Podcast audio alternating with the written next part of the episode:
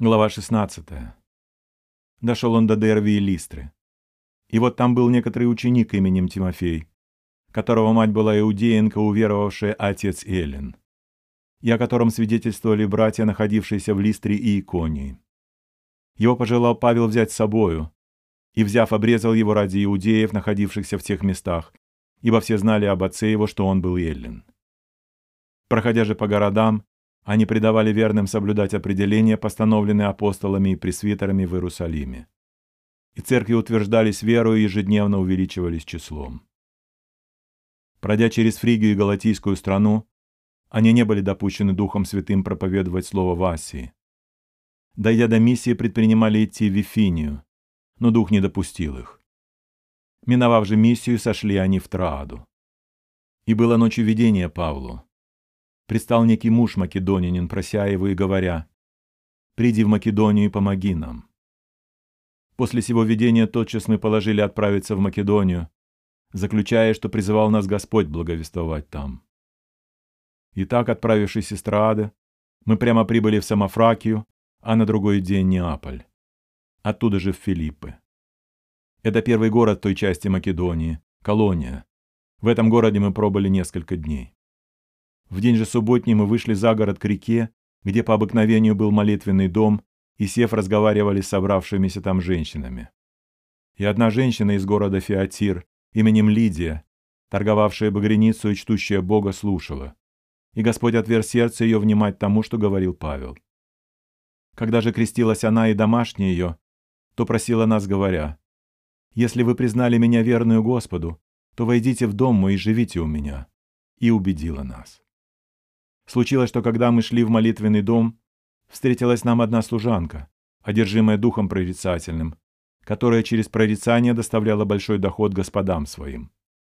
Идя за Павлом и за нами, она кричала, говоря, «Сии человеки рабы Бога Всевышнего, которые возвещают нам путь спасения». Это она делала много дней. Павел, вознегодовав, обратился и сказал духу, «Именем Иисуса Христа повелеваю тебе выйти из нее» и дух вышел в тот же час. Тогда господа ее, видя, что исчезла надежда дохода их, схватили Павла и Силу и повлекли на площадь к начальникам. И, приведя их к воеводам, сказали, «Сии люди, будучи иудеями, возмущают наш город и проповедуют обычаи, которых нам, римлянам, не следует ни принимать, ни исполнять». Народ также восстал на них, а воеводы, сорвав с них одежды, велели бить их палками. И, дав им много ударов, вергли в темницу, приказав темничному стражу крепко стеречь их. Получив такое приказание, он вергнул их во внутреннюю темницу и ноги их забил в колоду.